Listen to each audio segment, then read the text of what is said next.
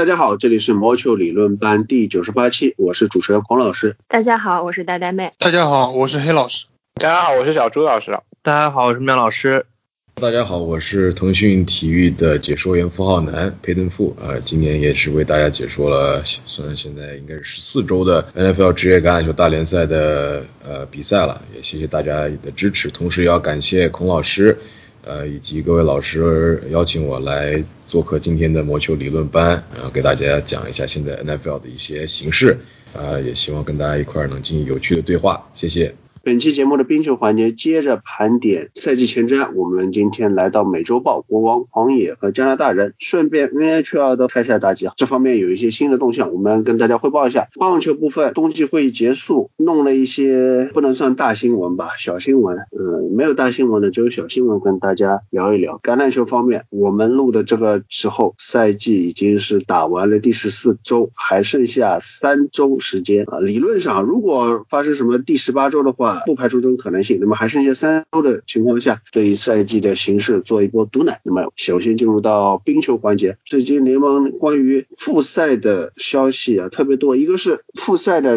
日期是哪一天啊？还有一个就是赛季的长度。另外就是关于赛季分区，但是我们之前稍微提到过。那么先说一下这个赛季开始的时间啊，现在最流行的版本是哪一天？现在说的比较多的是会在一月中旬开赛，然后赛季的长度据说可能会在四十八到五十六场比赛之间，目前还在等官方的进一步消息。但是现在浮出水面的是新的分组情况，之前已经提到了，因为国界管制的关系，所以加拿大球队会自成一个分区，也就是枫叶游人、火焰、加拿大人、家人、喷气机以及参议员，而美国球队也会面临着拆分和和重组，棕熊、企鹅、飞人、首都人、游骑兵、岛人。军刀和魔鬼，原先的大西洋区和大都会区的一部分球队也会分为一组。而新的中区则会是闪电、蓝调、飓风、掠夺者、蓝衣、美洲豹、黑鹰和他的历史上的老对手红翼。最后剩下的一组就是中部的一些球队，以及西海岸的几支球队，就是雪崩、金骑士、星队、狂野、郊狼、小鸭、鲨鱼和国王。这样一个新的分组，多多少少会有一些让人吐槽的地方，其实也比较难办，因为在最中部的几支。支球队，它无论是分到哪个分区，它的飞行里程相对来说都是各支球队里面最多的。就比如说蓝调和星队，无论是把他们分到新的中区，还是和西海岸几支球队分在一起，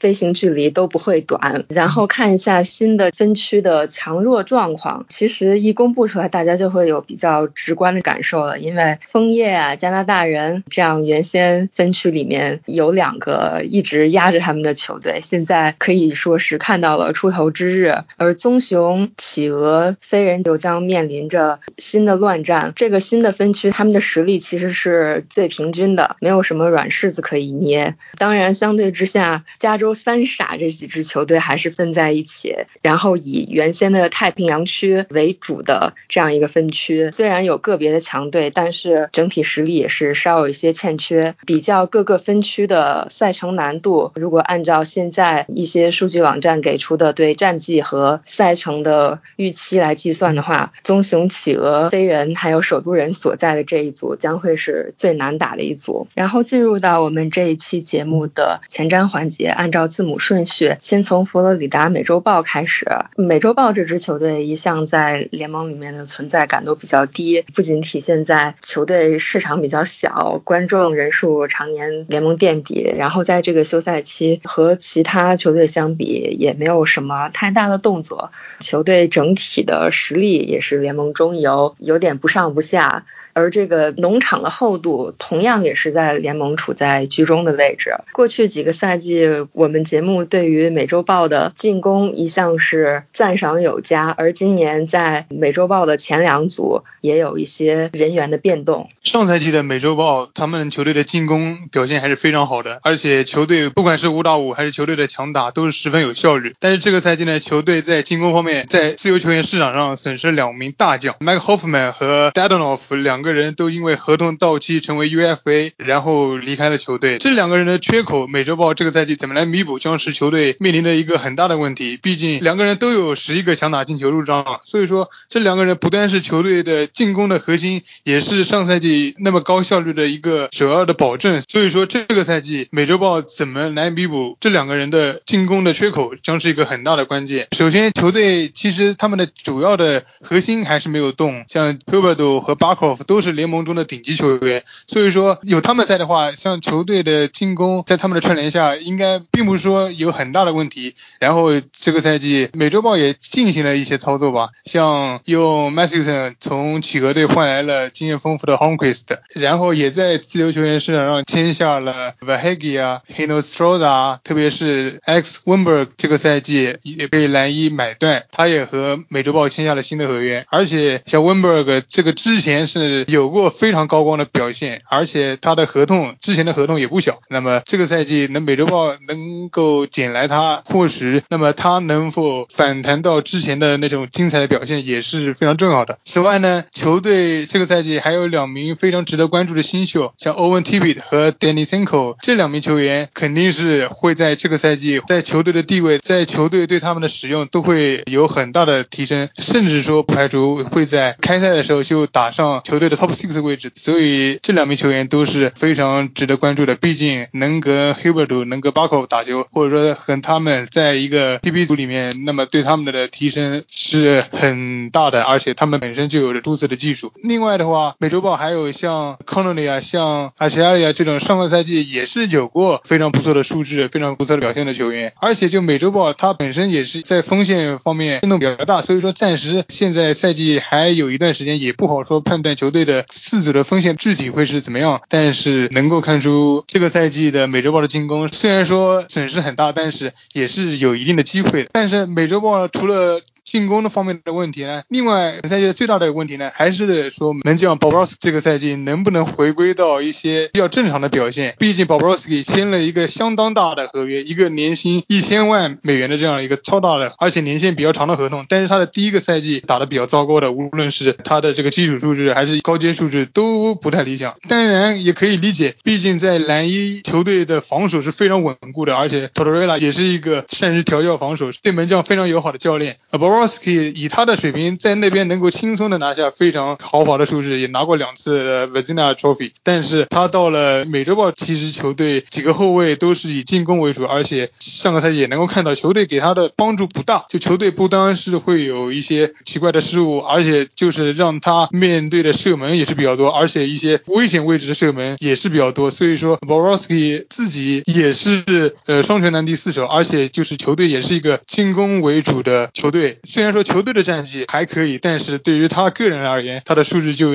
有那么一些难看了。不过这个赛季的话，经过一个赛季的调整，毕竟上个赛季的这个落差比较大，而且他自己也在进行一些加练，而且门将这个位置，他的这个状态啊，他的这个表现都很难说。如果这个赛季 Boroski 能够证明他自己的这个身价的话，那么对于美洲豹而言，在战绩上又会有一个很大的提升。去年 Bob 他的个人成绩基本上是职业生涯里面最差的水平，不过在之前。他的生涯早期在飞人也有过一段打得很差的历史，然后就被飞人给放弃了。相比之下，在蓝衣呢，他要面对的射门是少很多的。在每一场面对这个三十次以下射门的时候，他的发挥还是比较正常。但是到了美洲豹之后，像 Keith Yandel 和 Eric Ekblad 的这种 fantasy 刷一刷数据还可以，但是真正打球的话是这种顾头不顾尾的，让 Bob 去年的场均的这个被射门数是远高出了他的蓝。蓝衣时期，然后他在这种情况下是崩的相当厉害，所以可以说他有一定的体系性。但是既然已经签了这么大的一笔合同，球队还是要想办法对门前多做一点保护。然后休赛期签约的 Radko Gudas 相对来说还是比较能够提供这个门前保护的传统后卫，这个也从一定意义上应该可以对 Bob 下赛季的这个状态有所改善。我觉得他是不会一直崩下去的，毕竟他之前也有过这种能够触底反弹。的这个经历，就是他的虽然去年的数据比较难看，但是鉴于他现在年龄也没有很大，然后可能在一段时间之内没有适应新的球队，但是今年的话，我对他还是有一定的信心吧，特别是在 fantasy 当中，如果是这种对出场次数要求比较多的盟的话，他至少能够保证一个相当稳定的出场次数，除了赛程密集、背靠背之类，应该是不会给其他门将机会的。下支球队我们来讲到国王，今年因为洛杉矶有很多球队的战绩都非常喜人，所以国王最近也引起了一些其他项目球迷的注意。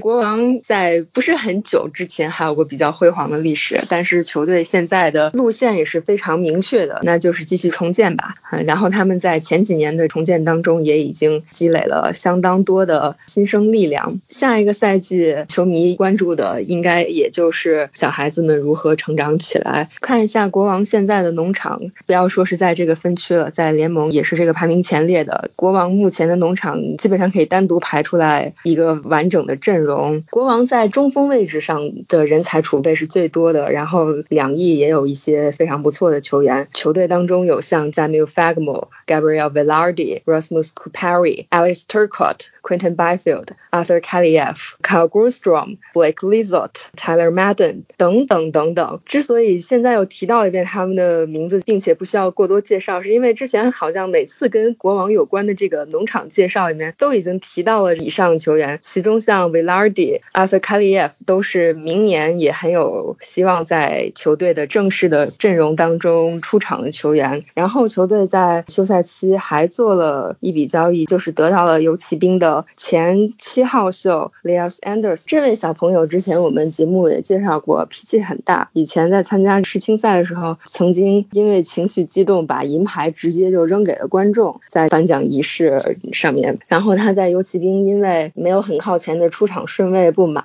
就跑回了瑞典联赛，在游骑兵过得很不愉快。因为他的父亲是这个国王的球探，也是名前 NHL 球员，然后在这个休赛期就被国王看中了吧？这个对于国王来说基本上是没有什么风险，但是一旦打出来的话，还是会有相当大的回报。毕竟他也是比较有天赋的一名球员。但是就像刚才说到的，其实国王在中锋人选上可选的人非常多，他需要和比自己小几届的这些人还是要竞争一下。就是我觉得他的出场顺位和在游骑兵相比，可能也并没有乐观很多。但是因为国王和他的家庭有这种更加紧密的联系，然后能够踏踏实实打球的话，对于他个人，对于球队还是比较好的。然后国王在后卫位置上也有一一笔交易，那就是以比较小的代价从配音签到了 Oli Mata。在我们节目创办这段时间里面，已经对于 Oli Mata 已经以三支球队的球员身份介绍过了。其实虽然辗转三队吧，但是我还是比较喜欢这位球员的。他也是在今年季后赛期间非常好的表现，然后被国王看上。国王又比较希望签一位左手的后卫来去和朱 u d 搭档，因为 Joe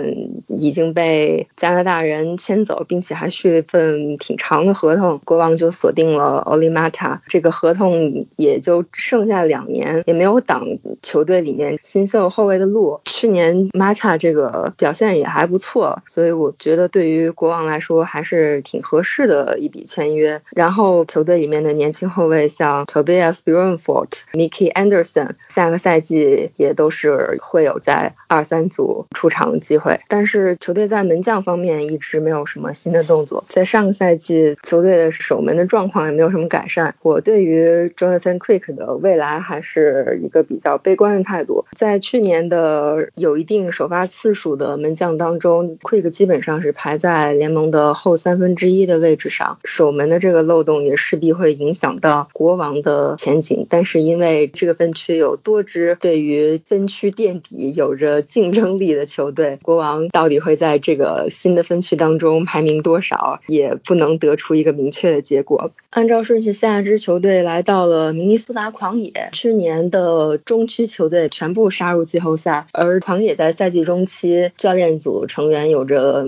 重大变动，到了休赛期之后也有相当多的动作，使得这支球队和原先看起来完全不一样。狂野这个休赛期他们的动作也不少，呃，首先就是把 Eric Stoll 送到了军刀，交易来了 Marcus Johansson，这个也是之前多次提到的一笔交易。此外呢，球队的老队长 Miko k o i v 本赛季没能和球队完成续约，所以说他去了蓝衣，这让球队在队长啊，在中锋方面又有一些更大的损失。其他的方面，球队的操作倒是没有。不过在门将上，球队把多年的老门将 Dubnik 送到了鲨鱼，然后又在自由球员市场上签下了 Cam Talbot，这大概就是球队整个赛季的一些重要的操作。虽然说球队这两个赛季的阵容变化并不是很大，但是这个赛季 c o i b o 是离队了，然后 Stores 交易走了，然后这让球队在中锋位置方面变得异常的捉襟见肘，因为他们两个之后球队甚至已经不知道让谁打 EC 了。目前来看，很有可能是让交易过来的 Max Johansson 打一组中锋，毕竟 Johansson 之前也曾经打过中锋，但是这个具体在中锋的位置上能有什么样的表现，这个又是另说了。而且球队在整个进攻阵容方面也是这几年一直提到的，球队的进攻缺乏深度，而且也缺乏绝对球星。像上个赛季在锋线上面也没有那种异常出色的球员，但是这个赛季球队还有另另外一个变化，那就是 KHL 莫斯科中央陆军的球队的新秀 Kirill Kaprizov 是来到了球队，而且他是作为上个赛季 KHL 的 MVP，各项能力都很强。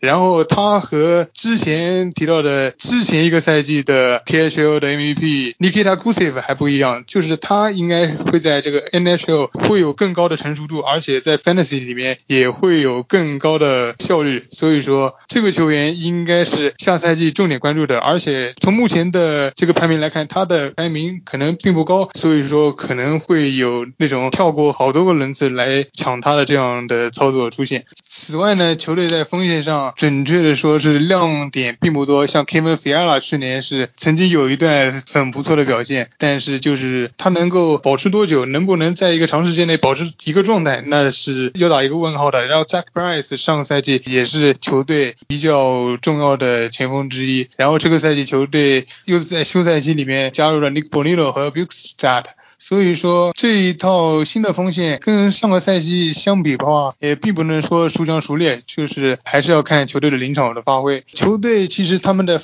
后卫方面一直是球队的强项，像球队的 Top Four，Scott Spurgeon、Brodin 和 Dumba 这四名都是联盟中明星级别的后卫。然后球队的进攻和防守都很稳固，像三组还有 Southey 和 Hunt。所以红野这组后卫一直是球队成功的关键，而且在这个个防守方面，在放出射门的方面都是做的比较出色的，这会对球队的门将有一个保护。像之前我们也提到过，球队的门将像 Dubnik、像 Stolock 都是很一般的门将。像新赛季又签下了 Cam Talbot，之前的几个赛季的表现也是一言难尽。但是也就看他在这个新的球队在新的体系下能有什么样的发挥了。总体来看，我还是觉得狂野对相比上个赛季会有有一定的进步。狂也在这个休赛期的一大方向就是让年龄比较大的球员该走人的走人，然后让球队里面的一些年轻球员有上位的机会。虽然我比较看不懂的是他把 Ryan Donato 给送走了，然后又签下了年龄比较大的 n i c o n i n o 来打三组的中锋吧。这个前两组的中锋还是不太能看啊，就是你至少找一个专职能打中锋的人来。如果狂野接下来进一步的要有什么动作的话，我觉得像 Parisi 这种。大合同可能也会被处理一下。Parisi 他已经三十六岁了，然后再说到刚才这个前锋已经介绍差不多了。这个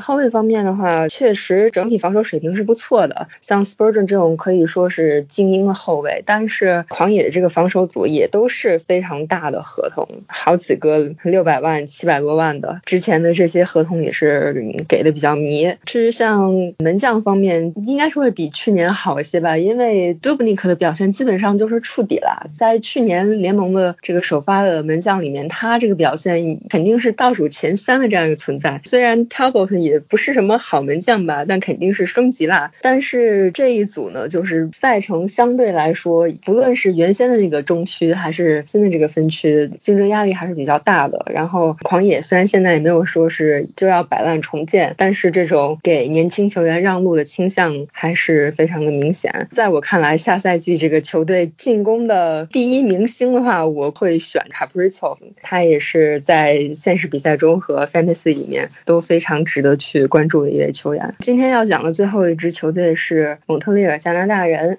前面在分组的时候已经提到，新的加拿大球队分组对于加拿大人来说应该是一个比较大的利好。然后在这个休赛期，加拿大人的交易和签约也是比较的多。这个休赛期加拿大人的动作非常多，就是也能够看到，就是球队对新赛季还是有很大的决心的。球队通过交易得到了 Jack Allen，得到了 Josh Anderson 和 Yoel Edmondson，就是几个合同到期的球员，就是然后和他们很快的就续下了一笔长约，在自由球员市场上又签下了去年表现不俗的 Tyler Toffoli，然后续约了球队的 Petrie 和 Gallagher。所以说这一系列的续约操作能够看出球队对这个赛季取得好成绩，或者说打入季后赛，或者说取得更好的成绩有很大决心的。而且这几笔操作也是对症下药吧。像 Carry Price 过去几个赛季他的出场时间非常非常的多，然后就是动不动就是那种六十场先发的那种情况。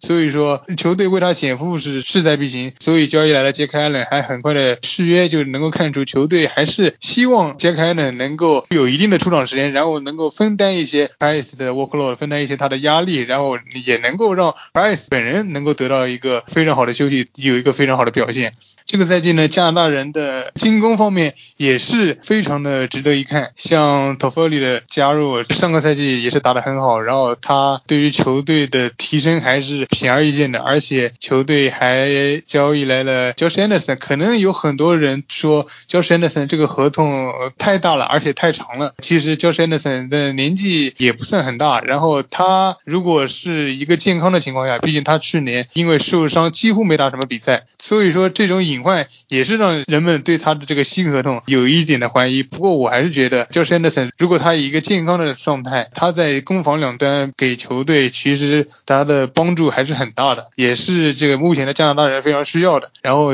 球队的一组应该会维持上个赛季原样，让 Tata、达诺和 g a l l a r 组成一组。这三个人去年的表现都是非常出色的。然后二组中锋 Nick Suzuki 和新来的 Toffoli 和 Anderson 应该会搭档二组。像 Suzuki 这种已经在 NHL 有出场时间，已经有积累了一定的经验，那么下赛季他也有可能会迎来爆发。然后球队的三组 k o t e n i a m i 担任球队的三组中锋，他今年才二十岁，然后也是球队之前的首轮秀，各方面表现也非常出色。上个赛季季后赛也有那种非常惊艳的表现，所以说他下个赛季也会在球队里面担任一定的重要的位置。我甚至会觉达诺可能后面就让他专职打三组中锋，然后让他专注防守，让年轻的 Suzuki 和 k l e n a m i 踢上去。所以说这两个年轻的中锋下个赛季在 Fantasy 里面要是值得注意的。然后像 Jory、像 Amelia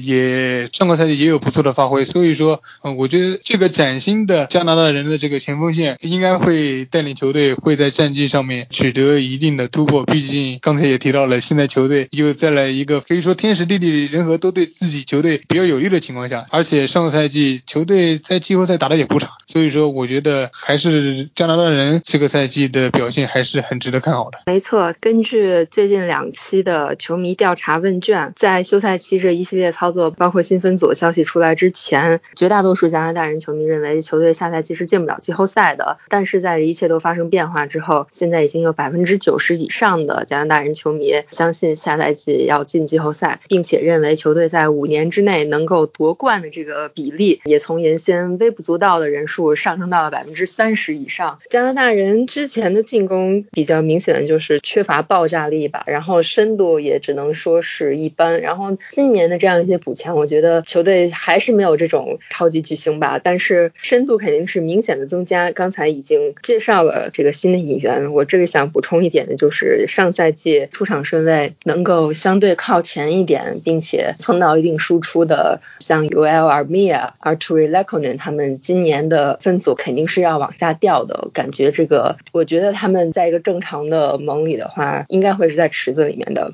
当然，在防守方面，加拿大人也有了新的成员的加入。首先，刚才提到了 Edmondson 作为球队想要签的一一位左手后卫，与球队签下了一份四年的合同。然后，非常值得关注的就是他们的可能是农场中的最有希望的一名球星 Alexander Romanov，今年也会有出场的机会。关于他上来会打多少分钟，正好前段时间 Sportsnet 也有一个节目做一些讨论。b o k o s k a s 认为他可以打十五分钟以上啊，这就意味着如果他是从三组开始打的话，就既有这个完整的五打五的时间，然后还会打一些 PK，然后慢慢的增加他的出场，我认为是非常去值得关注的。然后门将方面，你刚才也提到了，这个 Allen 去年是一个相当靠谱的替补门将，他的到来的话，也能够帮助 Carry Price 维持一个相对比较好的状态。毕竟他真正的发挥出他的实力的时候，绝对是。是联盟里面最好的门将之一。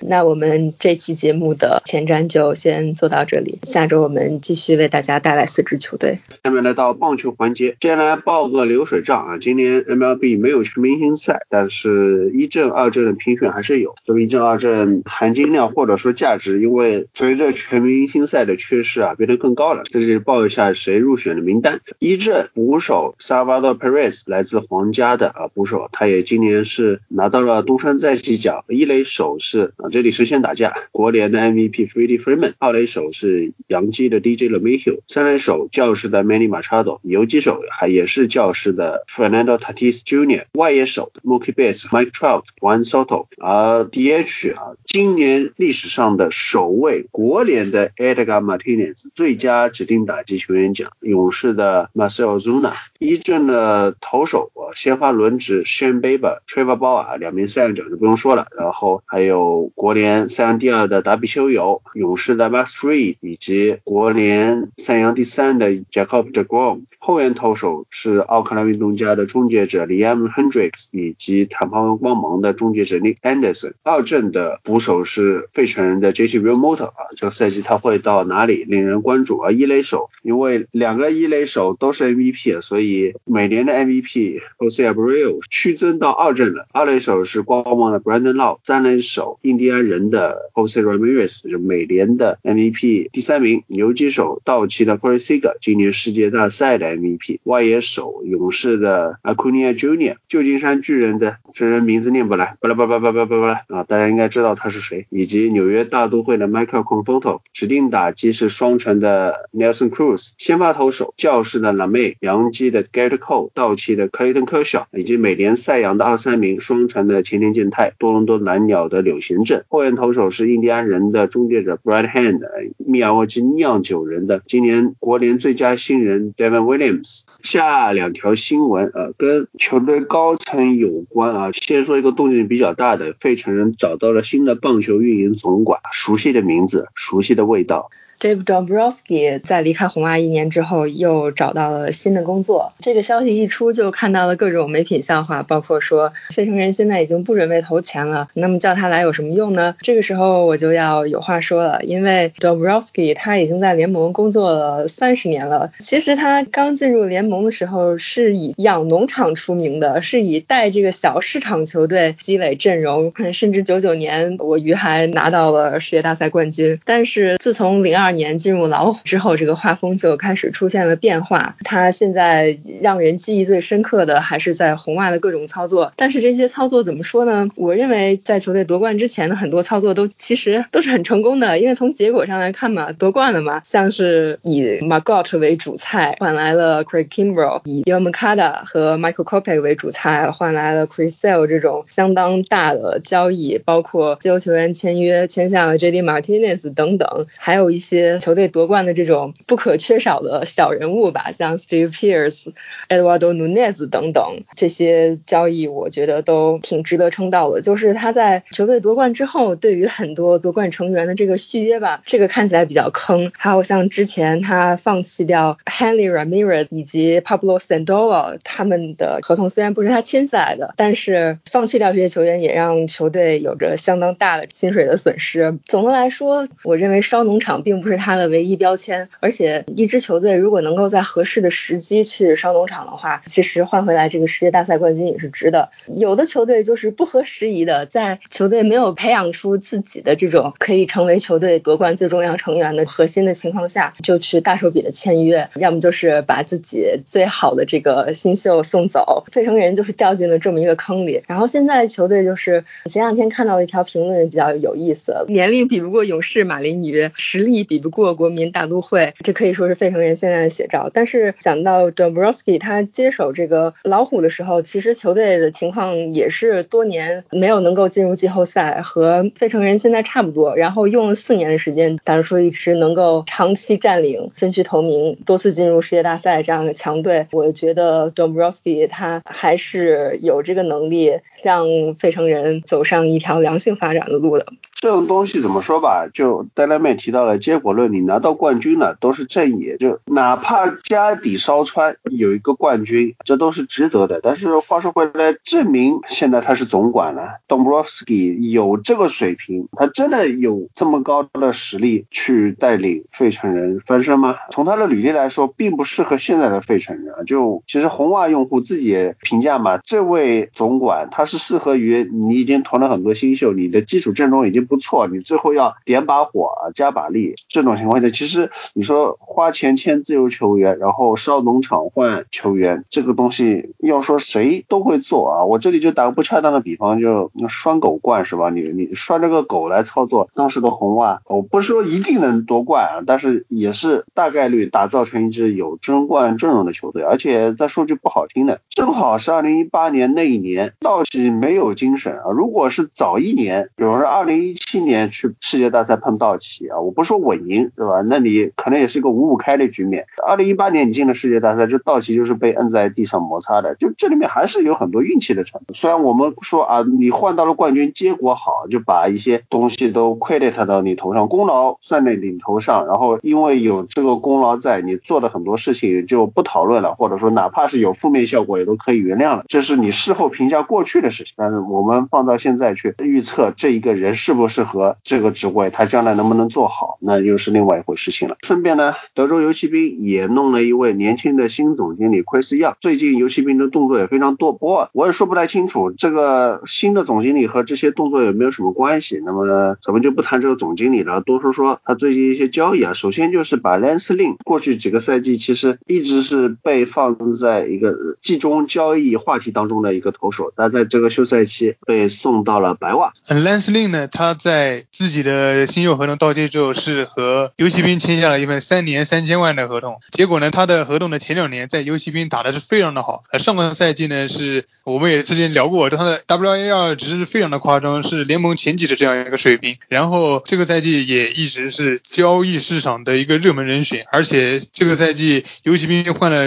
主场之后，现在的主场更加倾向于投手。然后他这个赛季又是有着联盟中顶级的发挥。白袜是送。出了球队的新秀投手 Downing 和另外一个小联盟球员 Wims 换来了 Lance Lynn。从白袜的角度来说，他这笔交易对于球队目前的状态肯定是非常适合的。因为 Lance Lynn 的话，他还有最后一年的合同，然后他的这个合同对于球队来说没有什么太大的负担，然后补强了球队的目前的这个先发轮值。因为球队先发轮值本身就比较强了，毕竟球队还是一个非常擅长培养年轻投手的。这样一个球队，而且像去年签下合同的 Dallas 开口，今年也有着很夸张的表现，所以下赛季球队的先发篮子将是开口 Lance Lynn、Joe Little、Dylan Case 和下赛季即将复出的 Kopech。而且球队之前冬天的截止日是比较意外的，是放走了球队的之前在摆烂时代的一个球队的王牌投手 Carlos Rodon，所以说也能够看出球队还是希望能够在后面的自由球员市场上或者其他方面。找一个更加有经验的像先发投手，那么 Lance Lynn 对于他们来说将是将是一个极佳的选择。此外呢，球队在自由球员市场上和 Adam Eaton 签下了一份一年的九百万美元的这样一个短约。因为 Adam Eaton 其实是当年白袜的绝对的球星，而且也是球队交易 j o Little 的主菜，然后现在又回到了白袜，确实是有点有趣的。Adam Eaton 到了球队来之后会成为球队的先发右外野手，但是之前的先发右外外野手 e l o h i m e n e z 也是球队的超级大外野手了，但是他上个赛季能够看出来他的守备确实是比较的差，而且过去的几个赛季像白袜在 DH 位置上也没有一个很好的人选，所以说让 e l o h i m e n e z 开始打指定打击，或许对于球队的战绩，对于 h i m e n e z 更加施展他的这个打击的潜能都是有一定的好处的。像那么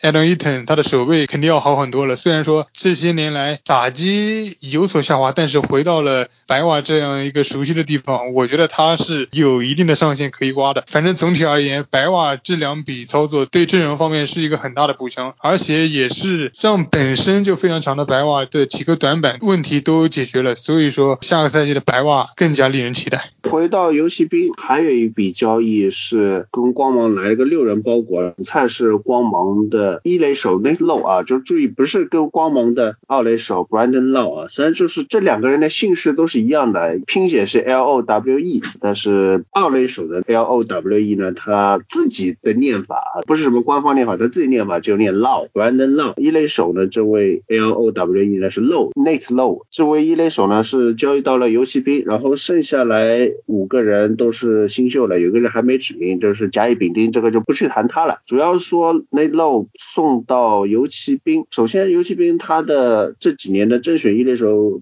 啊，怎么说呢，就没有精神，然后球队对他失去了耐心，想要升级。那么他们认为内洛是一个升级，可以从内洛在小联盟打的比较漂亮的数据，具体就不念了，反正你是有理由期待能够打得好的。那这样一名球员呢，据说啊是早些时候。游骑兵已经问光芒要过，就是把内漏交易过来的可能性了，但是光芒一度没有放，是我我也不放，因为游骑兵你能觉得好，那光芒肯定也觉得好，但是现在为什么又放了呢？实在是发现自己的一垒太拥挤了。上个赛季光芒一垒手的情况是左打崔之万，右打呃 YNDDS 啊，内漏是赛季中后期被提上来了，因为正好 YNDDS 和内漏都受伤，让内漏有一个比赛的机会。那么今年新的情。况是，Randy Arozarena 横空出世，他下个赛季肯定是正选左外野手了，或者去占 DH 的位置。然后光本来又有一个 Austin Meadows，也是球队里面打线比较重要的球员。这哥们的防守呢稍微差一点，也是经常要占 DH 的位置的。这样子就挤出来一个谁呢？统香加治。统香加治去年打的也不怎么样，当然可能跟短赛季来不及适应有一定的关系。但是他有一个很重要的问题是，他年年薪七百。万呃，里面就是差不多六百万是薪水，再加上一些一百多万带零头是入宅金，实际是相当于一年七百多万，等于说光芒现在阵容里面最贵的球员之一了。这个球员如果不把他用好，管理层的面子何在？但是外野现在已经有人，然后统山家治去年试着让他去守三垒，这他在日本职棒时期啊，在甲子园时期 是打三垒手的，他日本职棒时期打着打着已经不打三垒手了，就是在日本职棒的环境下都觉得他的三垒手被没有精神。让他退到外野去或者打一垒，呃，所以这个赛季肯定不会再让他去打三垒了，就大漏勺了啊！外野又被人占了，那只能怎么办呢？要么 DH，DH 很拥挤，那就只能给他更多一垒手的机会。跟崔之外也是个左打，又是冲突的，崔之外还是对保是吧？就是国内的球迷想到光芒都想到崔之外，在这样的情况下，你一垒更加拥挤了，所以就忍痛割爱把内漏给送走了，换来几个新秀，然后官方宣布我们换来了我们很想要的新。秀怎么样啊？这个东西就是啊，强颜欢笑了。就游骑兵肯定是赚的，只能这么说。那站在游骑兵的角度来说，就是用新秀去换他们需要的球员，这个没什么多说的，不复杂。就在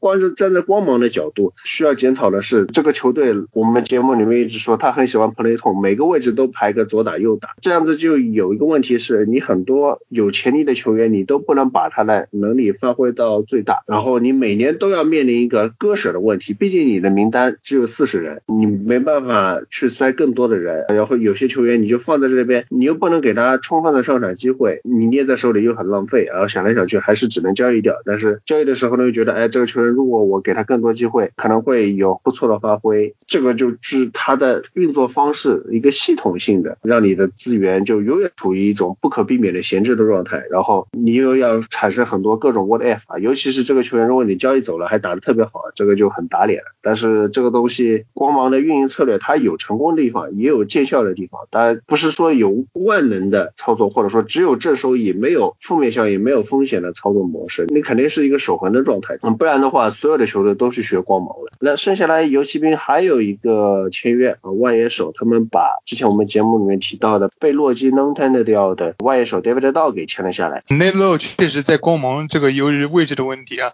属于不得不卖，就是忍痛也得卖，毕竟球队的位置冲突比较多，有其他的拿着大工资的大佬需要球队操作，而且像桶箱加这肯定卖不掉，所以说内漏只能成为牺牲品。那么游骑兵由于内漏之前在小联盟的表现确实是比较的出色，而且个人的天赋啊、新秀排名也都挺高的。对于游骑兵这种这个赛季打线比较萎靡的这样一个情况，确实是一个很好的补充。包括球队一年三百万签下的戴维道，而且戴维道他今年才是他的第二年年仲裁，而且他是四年仲裁的球员，所以说就是游骑兵可以继续用三年嘛，这个肯定也是一笔不错的买卖。但问题就是这两个球员都是左打，而我们都知道游骑兵的几个核心的打线都是左打，像 Joey Gallo、像卡洪、像 Odor 这些人都是左打，这本来就是一个左打为主的球队，然后休赛季又来了两个左打的球员，这个确实是有点让人搞不懂。就是球队的能打的几个球员全是左打，不过这个也也无所谓了，毕竟这个球队反正现在上个赛季表现确实是挺差的，而且去年是一个球队更换主场的这样一个全民喜庆、全民皆兵的这样一个状态，结果打得这么差，分区垫底，这确实说不过去。所以说休赛期搞一些事情，或者说做一些明显的账面上有意义的操作，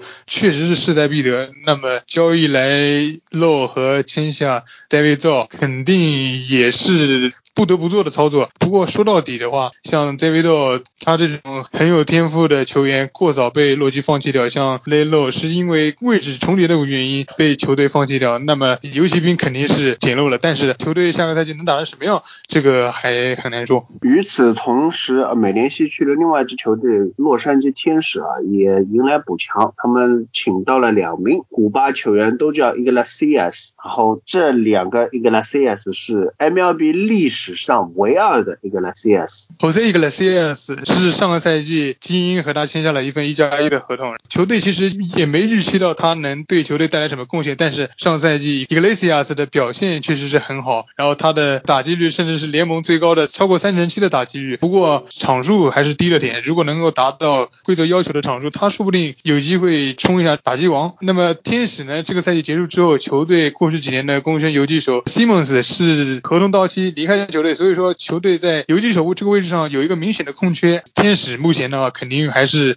毕竟签下了忍动，而且球队有很明显的想要冲成绩的这样一个情况，所以说换掉他，取来一个可能打击更好的游击手，那么也是一个选择。而且这笔交易也没有花太大的代价，而且 Jose Iglesias 的合同也不大，这对天使来说基本上就是一个免费刮彩票的一个操作。另外一个 Iglesias Raciel Iglesias 是之前红人队的终结者，这个之前节目里面我也提到过，就是红人一直是想把 Iglesias 交易掉，结果真的有人要了，是天使交易来了他，而且天使应该来说也是一个很明显的需要在牛棚上进行补强的球队。过去的几个赛季，球队终结者是换一个炸一个，换一个炸一个，然后球队的整体的牛棚也是非常的不稳定。那么可以说相对合理的价格交易到了最后一年合同的 Iglesias，我觉得以他的这个实力和稳定性，这对于天使新赛季的牛棚来说，无疑是一个巨大的提升。而且 Iglesias 应该算得上是联盟那种比较被低估的终结者吧。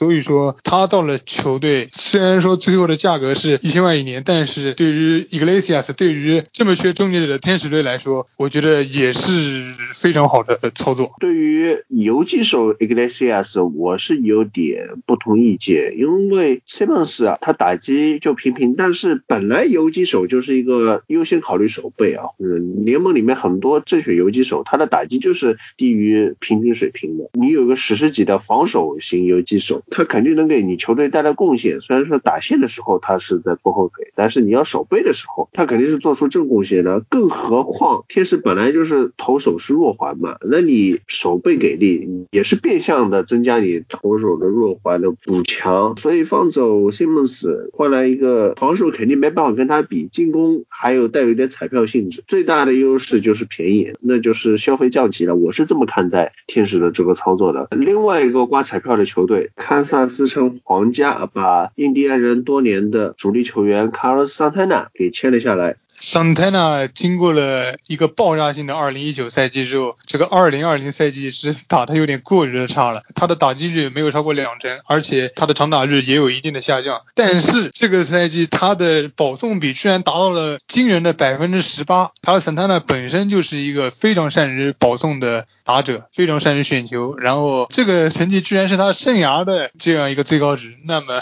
就也能够体现到他在打击方面有明显下滑的时候的，他继续稳定的选球，继续耐心的选球，也还是为球队做出了一点贡献。皇家签下卡洛桑塔纳，价格也很合理，两年一千七百万美元，也是不到一千万的年薪。而且卡洛桑塔纳其实虽然说上个赛季可能是他过于慢热的一个原因，因为这个赛季也打得比较短，他过去几个赛季也是属于那种有一点点慢热的球员，而且中区啊整体的打线都比较萎靡，所以说他换了一个球队，换了一个赛季，他过去几个赛季的那种长打表现也还是有可能回来的。而且对于皇家来说，签下卡洛桑塔纳这笔只有两年，然后年薪又不高的这样一个操作，我觉得还是不亏的。刮一刮彩票，说不定能够刮出他的那个巅峰时期呢。而且像之前也提到过，皇家其实是准备开始花钱了，然后球队也很务实，就签下了桑塔纳这种性价比比较高的球员。然后他的合同也只有两年，就算打得不好，就算打得很差，那对于球队来说也没有什么实质性的影响。所以说，卡洛桑塔纳就是这样的一个情况。不过这些都比不上今天我们讲的最重磅的交地——纽约大都会换了新老板，号称我们要开始花钱了，哈哈哈哈哈。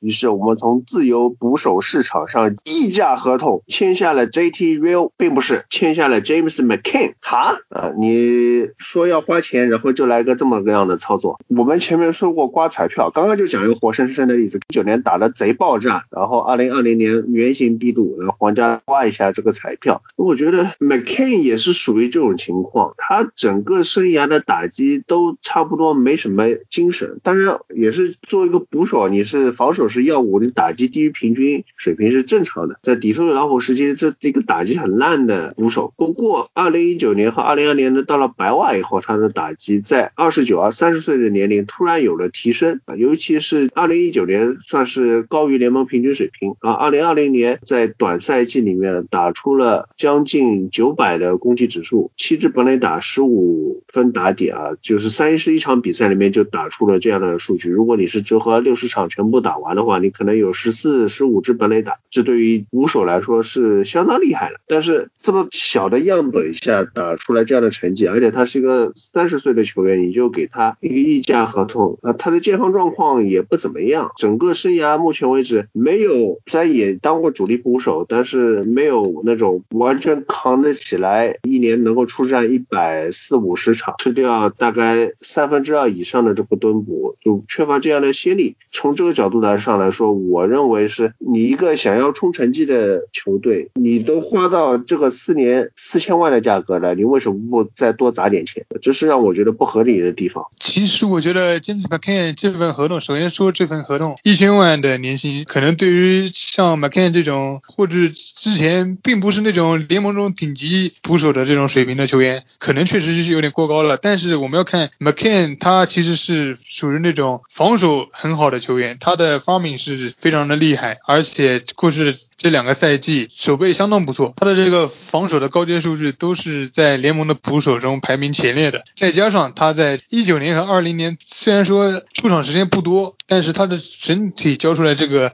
打击数据，对于一个捕手来说也是相当优秀的。而且他在一九年还进入了全明星，二零二零年担任管道的替补也是打得很好。甚至说和 Remoto 相比的话，他这两年的 WAR 值和他相比来说可以说是差的不大，真的不大。而且别忘了他这个赛季只出任了一半的比赛，所以说这种捕手有这样的一个价格也也算是能接受的。然后再换到大都会这样一个球队，大都会之前用的捕手是谁呢？Wilson Ramos 是一个接捕能力很差的捕手，而且像球队的王牌投手 s i n e g a 都曾经吐槽过 Ramos 的接捕，而且球队也是比较，而且球队也是有几个顶级的投手，也是需要捕手和他们搭配，然后让他们能够在球场上取得好的成绩。所以说整体的情况而言，McCann 这个打击的这两年的连续性和他出场的时候，他在防守端带给球队的来说贡献，我觉得一千万美元的年薪可能也并不算太夸张，也是能接受的。更何况这个四年的合同，对于这种防守型的捕手来说，应该是比较保值的。再加上球队还有像 Francisco Ariz 这种超级的捕手新秀，而且他还很年轻，我觉得 McCann 的这个四年合同正好和 Alvarez 能够无缝衔接，而且也能够以一个好老师的身份能够带领 Alvarez 成长。所以说，我觉得这笔交易对于大都会来说还算比较的理智。而且像 Remoto 的话，价格才是真的高的离谱。然后有数据给到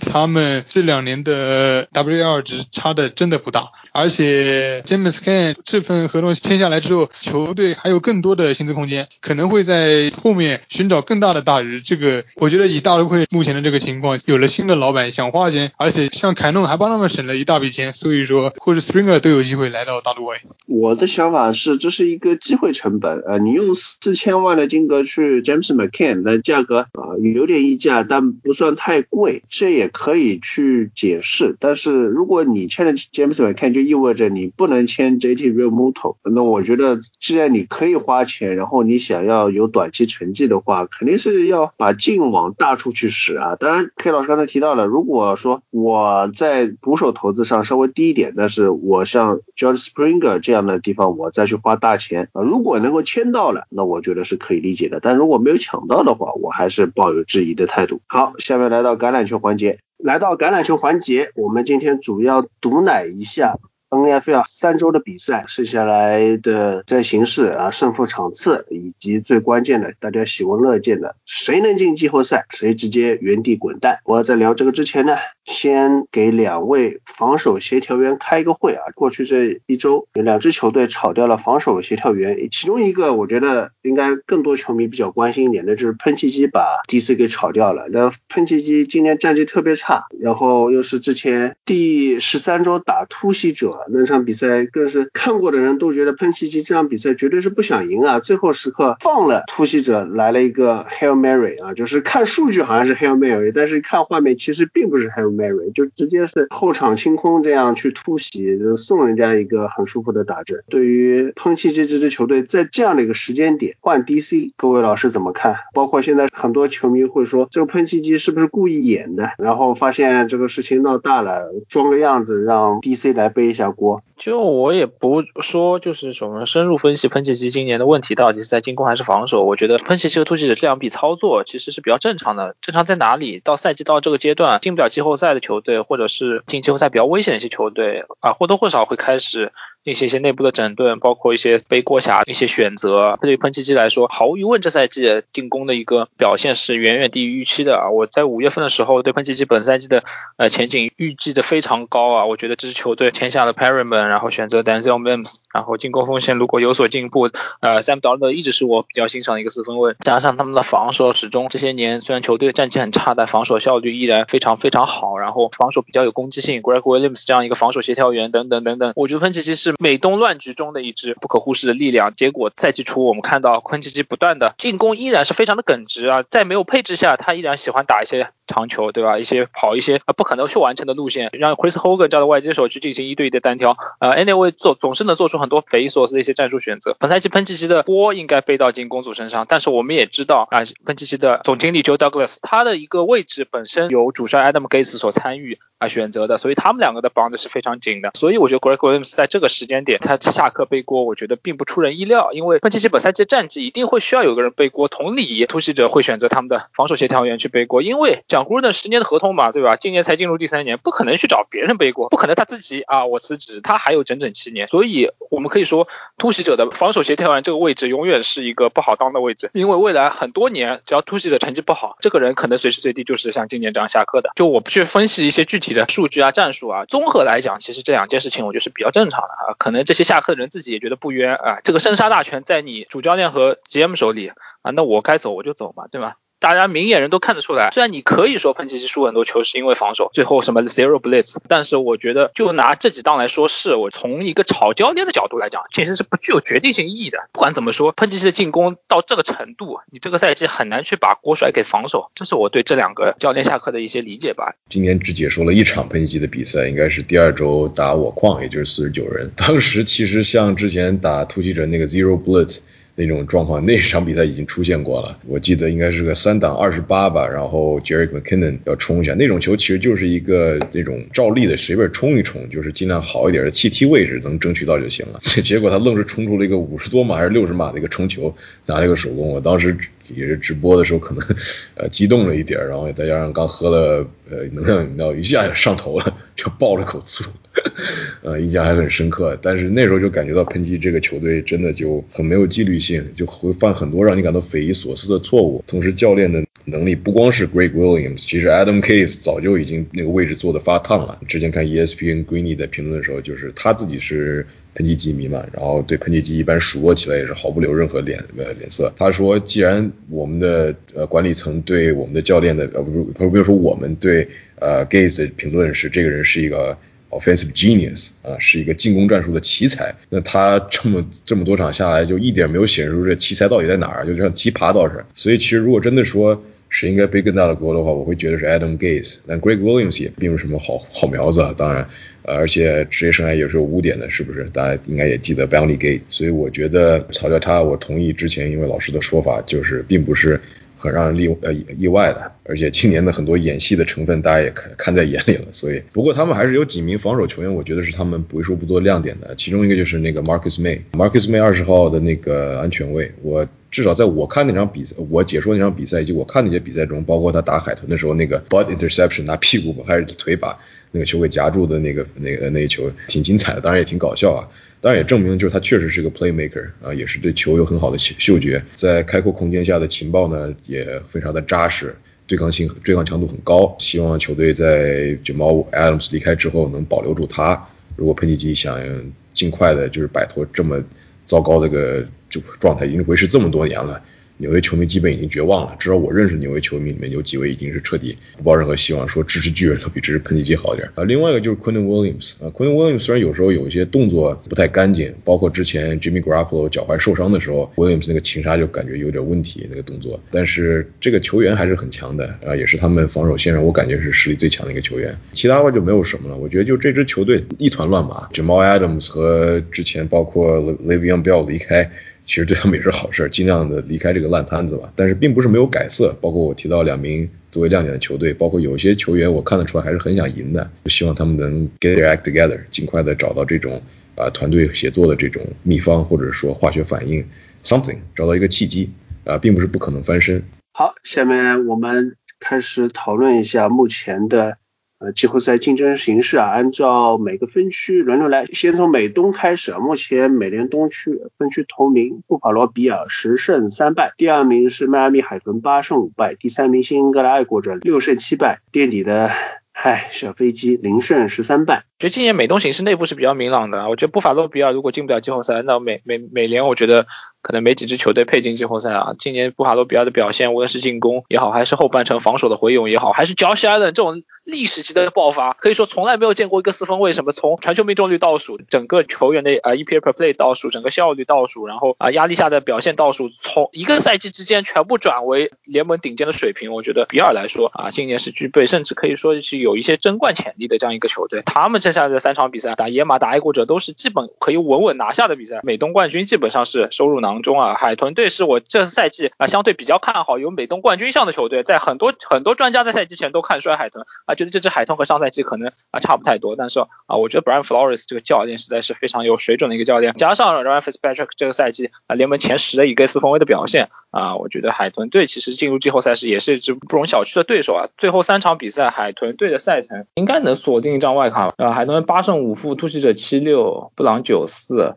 就海豚还是有一点危险。最最关键的还是海豚打突袭者这场比赛。说说实话，是海豚打突袭者，海豚只要赢下来，突袭者就没有机会了，也就意味着海豚锁定张外卡啊，是可以这样理解。从现在来看，我觉得海豚具有一场的优势，而且剩下三场比赛，冲进季后赛概率是比较高的。美东局势相对来说今年还是比较明朗的。那个我持反对意见啊，我觉得海豚虽然今年给我们带来非常大的惊喜啊，但是我觉得海豚其实是。现在所有这些球队外，特别是外卡球队里面，就是最最危险的一个啊？为什么呢？看海豚这三场比赛啊，场场都是刺刀见红的比赛。爱国者哎，还差一口气，对吧？那么下一场打爱国者，再加上打突袭者，突袭者也只差一口气，对吧？最后一场还客场打打比尔，比尔是想全力争胜，然后把自己顺位提高的，对吧？你肯定想想要跳到第三，对吧？那么这三场比赛，我可以说是。海豚是剩下所有美联外卡球队里面赛程最难最难的一个，虽然他们今天表现很好，但是我觉得他们最后时刻掉队的可能性非常大。那么来录一下美联南区这里的形势就微妙的多了，一年呢。波利斯小马和田纳西泰坦目前都是九杠四，休斯顿德州人四杠九啊，不编他了。杰克逊维尔美洲虎一杠十二，那么也就是小马和泰坦这两个队谁拿分区冠军？那么如果就算拿不到分区冠军的话，在外卡里面的竞争形势又是怎么样？今年四支美男球队都解说了一次。首先就说小马，小马从最开始开始就感觉他们的防守组今年不一般啊，really stepped up the big way。先不说 Xavier Rhodes 爆发生涯第二春了啊，Justin Houston 以及刚刚从四十九人被交易过去的 DeForest Buckner，他们每个位置都有非常实力很强横的球员，而且机遇性都挺好的。除了那场打包装工的比赛，我实在没看懂最后为什么有那么多拉人犯规啊。当然那是来自于进攻组，呃，我感觉任何一支打他们就是 There's nothing easy，就没有。很很轻松的推进，没有很轻松的得分，很难对付的一一支球队。当然，他们主要的隐患呢在于他们的进攻组啊，因为大河现在也上了岁数了。然后呃，看他的比赛呢，就感觉他还是现在呃更心安理得做一个 game manager，做一个控场型的四分卫啊，稳扎稳打，多打短传，同时也尽量的让那个 Hines 多参加到进攻组中，多冲一些外侧，打一些空间型的一些战术，而不是往内侧强冲。但是他和时不时那种跟斯内尔那种枪手的心态还是会回来，就是他。还是想就是挑战一下，这种情况有好有坏啊。当然，因为他在闪电的时候，相信大相信大家也记得，他是一个高风险高回报的一个这么一个四分卫。有很多时候，那现在上了岁数，臂力不如以前了，他还是会敢去追这种球啊，只能说明他确实有这个心心比较大吧。但是我还是我还是看好他带领进攻组，因为他也是毕竟岁数摆在那里，他非常有经验。而且他也挺能稳定军心的，作为呃作为一名老牌四分卫，同时会心里憋着股劲儿，想证明一下自己，因为毕竟在闪电待了那么多年，最后走了之后，不想就默默的结束自己的职业生涯吧，我相信。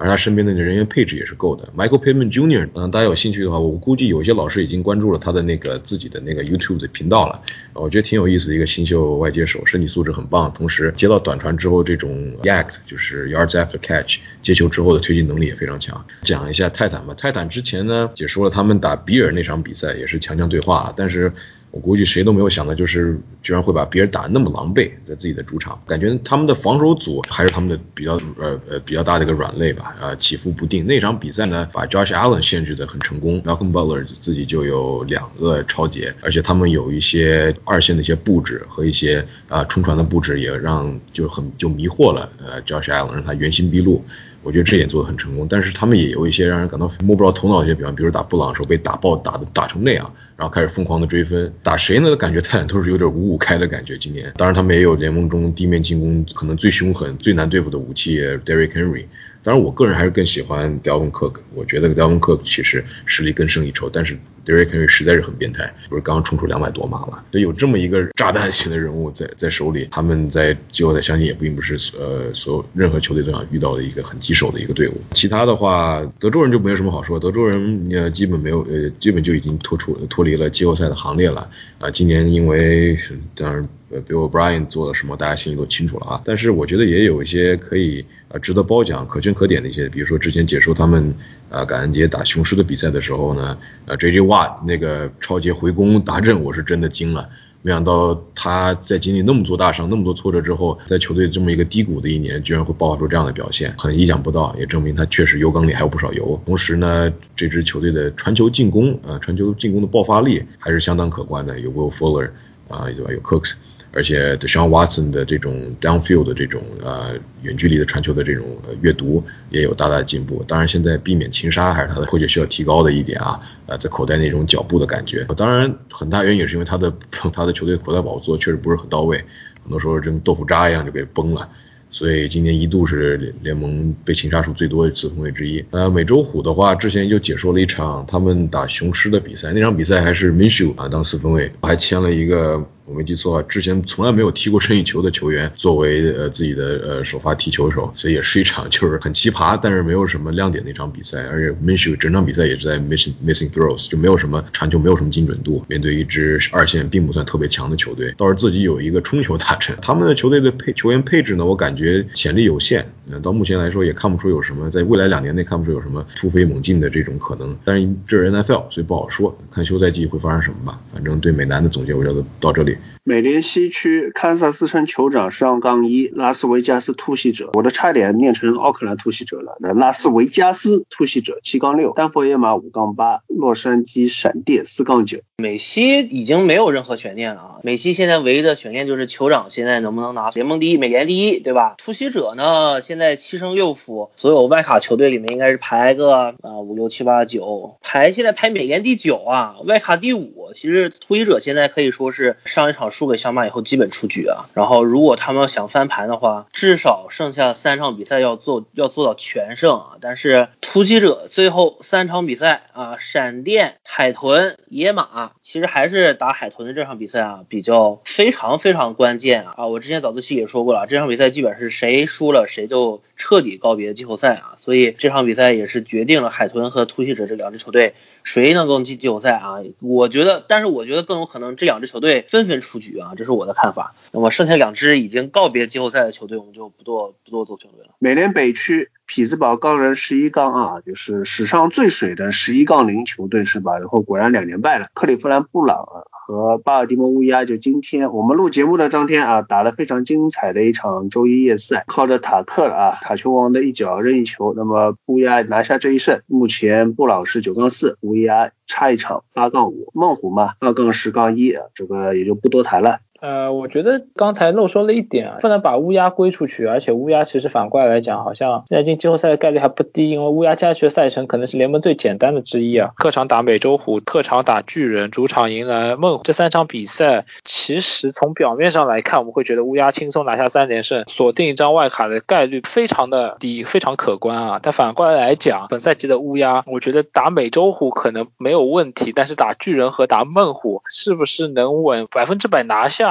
还真的不能说概率是什么百分之八十以上，很难去讲它。尤其是这个纽约巨人队，本赛季多次制造惊喜。我们知道开局阶段纽约巨人队面对像海盗等等这样的强敌啊，都是丝毫不落下风啊。可以说这支球队关键时刻的一个能量啊，在今年的新帅这个 Joe Judge、Billy Check 小鸡教练这样一个小助啊过去之后啊，是确实让人刮目相看。本赛季初我对这个教练可以说是比较看衰的啊，但是他今年给巨人打入了这个鸡血，能不能在这场比赛把乌鸦掀翻？我觉得会实打实的影响这个美联的一个季后赛的格局。总体来讲，我觉得钢人毫无疑问，现在唯一的悬念是能不能酋长竞争这个美联第一。布朗是我这赛季比较看好一支球队，虽然战绩比较有水分，但是拿一支往外卡应该没有什么问题。主要是看乌鸦吧。好，那么我们再来看一下整个美联的季后赛形势啊，一号种子堪萨斯城酋长十二杠一，二号种子匹兹堡钢人十一杠二。三号种子布法罗比尔十杠三，四号种子田纳西泰坦九杠四，因为它分区胜率更高一点，是目前排分区第一。五号种子啊来到外卡区了，克利夫兰布朗九杠四，它和同为九杠四的小马呢是在 head to head 啊正面对决当中的一个优势，那小马是排第六啊，第七和第八都是八杠五，海豚和乌鸦啊，乌鸦是外卡区外的球队，外卡第五名是拉斯维加斯突袭者啊七。杠六，后面就是爱国者等球队都是负战绩的，我们就不多谈了。其实现在美联这个竞争还是非常激烈啊，各方面也都是非常不确定的一个因素。首先我们来看美联冠军的一个归属啊，酋长现在是领先钢人一个胜场，我个人是觉得酋长应该比较。没有问题的，能拿下这个首轮的轮空，因为酋长接下来的比赛啊，下一场要打圣徒，对吧？这个焦点大战之后两场，一个打猎鹰，一个打闪电，我觉得这两场是没有问题的。但是如果输给圣徒的话，酋长今年就要掉到十四胜二负。但是钢人，我们知道钢人最近迎来一波两连败，所以接下来三场比赛，猛虎、小马和布朗啊，其中小马跟布朗这两支球队啊，一定是要在赛季末全力争胜的两支球队啊。所以说，我觉得钢人。剩下三场很难拿到全胜，酋长至少会以一个十四胜两负的战绩拿到美联的头名和分区第一。我再来看一看啊，这几个头名应该没有什么问题啊。现在一个问题就是啊，泰坦和小马谁能拿到分区头名？我的意见是我认为是泰坦，因为首先泰坦的赛程并不，泰坦接下来三场比赛只有一场打包装工是比较难的，剩下两场一场打德州人，一场打雄狮。但是小马要打一场钢人，也打一场德州人，打一场美洲虎。我且认为这三场比赛。两队都能拿下两胜一负的战绩，那么这样的话啊，泰坦将会凭借分区内战绩的优势压过小马，所以泰坦对小马这个 tiebreaker 啊，应该是能最后压过小马的一个一个重要原因。再来看一下外卡，外卡其实现在非常扑朔迷离啊，外卡是几支队？除了这个泰坦和小马，他们要出一个分区冠军以外，像布朗、海豚，刚才说的小马、乌鸦，包括突袭者这支球队都是有机会的。所以五支球队里面啊，出三个，我认为的这三个是谁呢？布朗，一个小马，再一个是乌鸦。我认为会掉队的两支球队啊，一个海豚，一个突袭者啊。为什么这么说？今年美联的一个季后赛的一个 bar 啊，我认为至少是十胜六负，很有很有可能出现十一胜五负的一个情况。所以说，所有十胜六负的球队都是不。这里就要基本上我要把突击者踢掉了，因为突击者现在七胜六负，你就算剩下三场全胜，你还是要看别人的脸色，所以突击者我觉得基本已经可以退出讨论了啊，对吧？我们从下往上数啊，这个乌鸦，乌鸦刚才朱小朱老师说这三场不稳啊，我觉得三场稳的不得了，这三个对手可以说是全联盟最弱，而且今天赢了布朗以后啊。我在早自习节目里说过，打布朗这场比赛是乌鸦的生死战。乌鸦在最后时刻啊，Lamar Jackson 王者归来，Justin Tucker 塔神啊一锤定音，这个对提升士气是一个非常非常大的帮助。所以接下来三场，我认为啊，没有日日支球队有机会爆冷，包括巨人，巨人就这场打红雀的状态啊，我觉得你上 Colt McCoy，我觉得还可以勉强让你有一个获胜的。概率，但是我觉得打乌鸦他们没有胜算啊，所以乌鸦十一胜五负基本可以上岸。看海豚，海豚刚才也说了，海豚是这些美联外卡球队里面赛程最难的一个，三场比赛拼的都是季后赛争夺的球队。海豚如果想做到十一胜，他们要三场比赛全部拿下，我认为是一个非常难的。可能在一胜或者两胜左右，那么他们最多最多也是个十胜六。你再来看泰坦和小马，我刚才说了，三场比赛里面都有一个强敌，暂且算两支球队是两胜一负，他们都会到一个十一胜的一个半儿。布朗接下来打两支纽约球队啊，然后打钢人，所以说布朗打两支纽约球队，我觉得也是稳。所以说我们看哈，泰坦、布朗、小马和乌鸦这四支球队。都非常有可能达到这个十一胜的棒，剩下的两支球队海豚和突袭者就比较危险，所以我觉得今年的季后赛的形势啊，相对来说啊，我们已经可以从接下来赛程和我们的预测中看出一些端倪。注意一下布朗接下来的那个赛程，虽然现在排在第五，但他们接下来要打巨人、喷气机和钢人。喷气机就不说了，但是其实巨人那场比赛是有点看点的，因为巨人现在活动是落后华盛顿的，但是他们今年是双杀了华盛顿，所以不管怎么说，他们还是要拼一把的。如果能拼到一个战绩和华盛顿持平的情情况的话，他们是会拿下国东的那个头名，然后有进入季后赛的资格的。所以我觉得确实巨人，我同意呃上一位老师的说法，确实巨人会是很难呃对付的一个角色，对于布朗来说。其他的话我没有什么太多要补充的，我也觉得突袭者应该会算是比较早掉掉队的一支球队。聊完了各个分区的形势以及季后赛争夺的概况，各位老师请毒奶一下今年美联的最后季后赛的七支球队。第一位是酋长，第二钢人，第三比尔，第四泰坦，第五乌鸦，第六布朗，第七小马。第一是酋长，第二是比尔，第三是钢人，第四是泰坦，这是四个分区冠军。第五是布朗。第六是小马，第七是海豚啊，这也是我个人非常希望看到的这样一个局面啊。我个人比较喜欢的几支球队，布朗、小马、海豚，通通最后包揽三张外卡，一起杀进季后赛。那今年美联季后赛会非常精彩。那我认为最后一到七号种子会是酋长、比尔、钢人、泰坦、布朗、小马，最后又给乌鸦吧。我会说酋长第一。然后比尔第二，钢人第三。钢人的问题呢，还是就是他们最近的那些呃漏接，但这些东西我觉得在汤姆林教练的调教下是可以及时纠正的。第四的话，我会说是小马。第五我说泰坦。第六我说乌鸦。第七我选布朗。来到国联最有趣的国联东区，目前是华盛顿福特堡队六杠七不战绩分区头名，感受一下。纽约巨人五杠八。第二，费城老鹰四分卫都换了，四杠八杠一排第三，垫底的是达拉斯牛仔四杠九。呃，这几支球队今年除了牛仔啊，其实牛仔也解说了，应该不止一场了，因为这周要解说四十九人打牛仔。华盛顿对我印象很深的一点就是他们的防守组真的深度太可怕了，尤其是这条防守锋线。今年呢，没记错的话，Matthew Ianides 其实已经赛季报销了，就这样，他们还是联盟。我感觉至少在国联来说是最有威慑力的，呃，除了公羊之外是最有威慑力的防守锋线。Chase Young 的身体素质，他的爆发力在上一场的四打四十九人比赛中已经展现的淋漓尽致。同时打钢人那场比赛，最后连续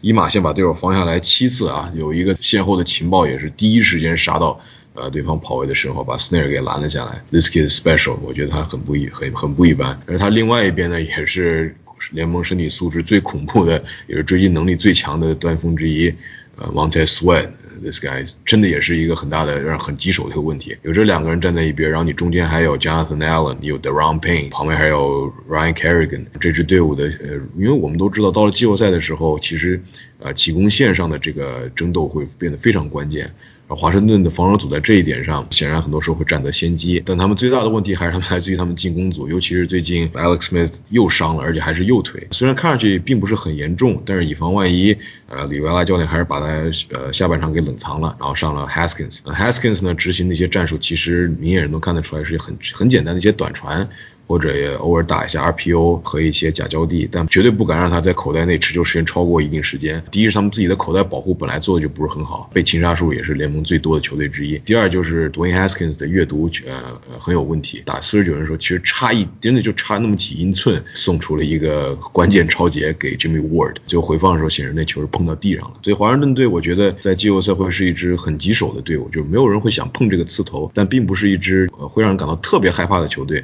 因为。他们防守组打得再怎么强，我觉得很难复制像上一场打四十九人那样能拿下两个大阵的这种表现。所以虽然说很多人会说 defense wins championships，但是有很多防守的民宿会告诉你，我们可以做到一切能做到，让把对手限制零分，限制多次，迫迫使对方多次三档出局。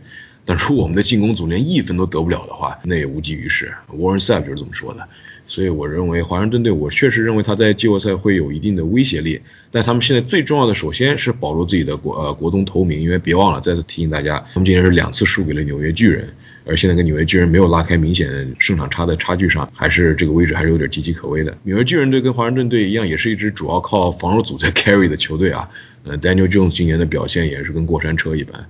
倒是展现了一把自己的这种直线加速能力。之前打费城的时候，两次长途奔袭，第一次这扑街的结果大家都知道了。第二次那个交地之后，也是直接一路奔袭到端区，这次没有把自己给绊倒。当时解说的时候也是笑了一下。而且那场比赛其实我觉得他比较 impressive 的一点就是他明显在阅读上有进步了，在口袋内冷静了很多，知道自己传球选择，知道自己的接球目标在哪里，同时也掌握好了他们跑的路线的节奏。第一选择被防下来之后，他很快就知道自己的第二选择应该在哪里，应该在哪个位置，应该进行到路线呃什么时刻了啊！这是一个在年轻四分卫身上看到能让人感到这种就是 good sign positive sign 欣慰的进步。嗯，但是上一场我们都知道 Cole McCoy 顶顶替了他，所以接下来能不能维持这样的表现也是未知。同时巨人的防守组也是肩负重呃重担，首先要对付呃布朗的话啊，就不是一个简呃简单的茬，要限制对手的 Kareem Hunt。老鹰的话，我对 Jalen Hurts 印象非常深，就是他打绿湾包装工上来的时候，那时候其实之前 Doug Peterson 跟管理层其实应该有一些摩擦的，因为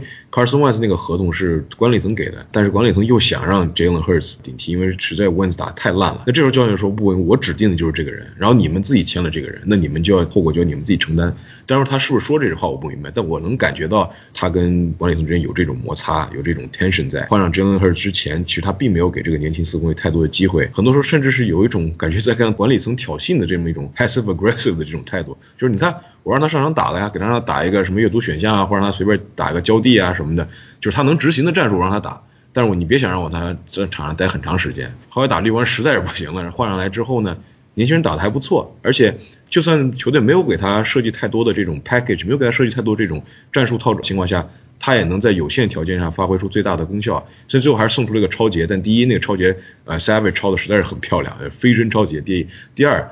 ，This is first game，他是临时临危受命的上来，能打到这个份上，真的已经很不容易了。而在面对圣徒队，也是可能是国联前三的防守组的时候，能啃下这这块硬骨头，自己还冲出了一百多码。他打的非常的成熟，就让我看到了曾经他在阿拉巴马那种感觉。无论对手的这个防守组压给的压力多么大，无论比赛压力多么大，他一直能保持冷静，靠自己的双腿跑出手工，然后找到自己的 check down，知道自己的这种传球选择。给了 Alshon Jeffrey 那个 fade 扔的非常准确，而且那球还是 l a t t m o r e 在盯的。但是今年 l a t t m o r e 打的也没有像以前那么好了啊。呃，之前打猎鹰的时候被 Russell Gage 爆过多次。牛仔队的话，因为有阵子没有解说 Dallas，所以就或者说 Alice 啊，Dallas 没有 D 没有防守，所以就呃不予评论。但是这周在解说他跟四十九人这队老的 rivalry 的比赛之前，还会做一些准备。那到时候看会不会做写一篇文章给大家看一下，或者在群里跟大家交流一下观点吧。我觉得现在国东其实形势啊还是相对明朗了很多。为什么这么说呢？华盛顿我在。这个赛季中期盘点的时候就说过，华盛顿其实是非常有可能后程杀出来一只大黑马，但是现在他们拿到分区冠军的一个概率，我可以说我觉得相当的高。为什么呢？首先纽约巨人，我看纽约巨人赛程啊，纽约巨人赛程接下来打布朗、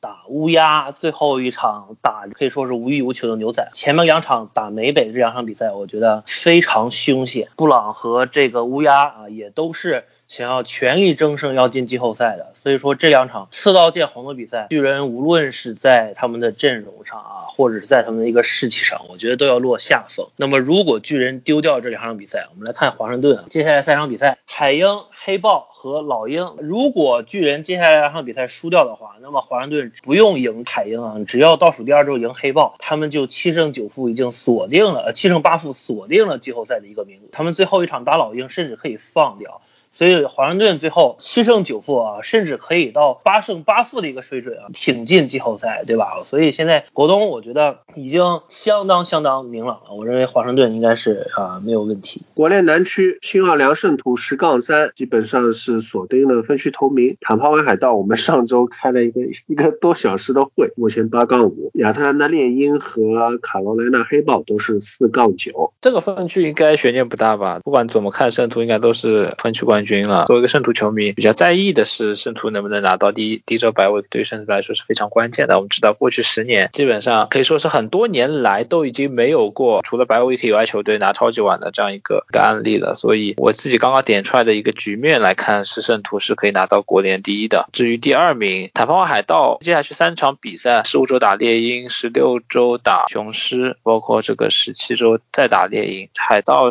进季后赛拿下一张外卡，悬念不大。悬念大的地方在于他到底是怎么打海鹰还是打打包装工。其实这会是可能是整个季后赛第一轮比赛最火星撞地球的比赛，一定会是海盗的那一场比赛。其实我大概率会比较看好海盗，因为我觉得海盗这样的球队就是就适合打这种单场的拉出来，他海盗能打穿联盟任何球队，因为他的防守好啊。我们说海鹰和包装工没有任何球队拥有海盗的防守，而且海盗的四分卫在这种关键的一场定胜负的比赛中，可以说是完全可以跟 Russell Wilson 和 Aaron Rodgers 啊相提并论的。所以我觉得海盗的前景我依然是非常看好的。今年赛季初讲的，联盟最强的两支纸面实力的球队都在国联南，这两支球队最后也都如我们所愿的杀进了季后赛。不知道今年国联南区这两支代表啊能在季后赛中走多远？朱老师，我这听不下去了。上周给海盗开会，喵老师和傅老师都不在，然后就你一个人在那边说这个海盗怎么怎么强，然后当时飞董直接说太可怕了。喵老师和傅老师，不知道你们对朱老师这样丧心病狂的南海盗的行为有什么看法？海盗，我是觉得小朱老师说的没有什么问题啊。虽然海盗大家对海盗的一个预期有点过于高，我觉得海盗这支球队啊，我的预期就是一支十胜六负或者是十一胜五负的一支球队啊。你不能指望海盗打出像酋长一样的数据，你最后打一个十四胜两负、十五胜一负，我觉得这是不太现实。我觉得海盗拿到国联的第一或者第二张外卡是一个比较现实的一个状态啊。而且到了季后赛，确实海盗也是令人非常头痛的一个对手，因为他们的不确定性很高，他们的一个上限也很。他们把这种上限打出来的话，确实联盟任何一支球队都会忌惮他们的一个进攻实力和他们出色的一个防守。但是我要兑现小朱老师的是，圣徒怎么拿到国联第一呢？首先，圣徒拿到国联第一啊，满足两个条件啊，一个条件叫做圣徒要三连胜，下一场马上面对联盟大魔王酋长，圣徒怎么才能过酋长？而且下一场 Drew Brees 能不能复出啊，是一个问题。Taysom Hill 带队怎么过酋长？我先想问问小朱老师，你是有什么样的信心？我们再来看哈，包装工现在是国联第一，对吧？就且算着包装工接下来就算打泰坦能输一场，那剩下打黑豹还是打熊？你觉得这个包装工能输哪支球队，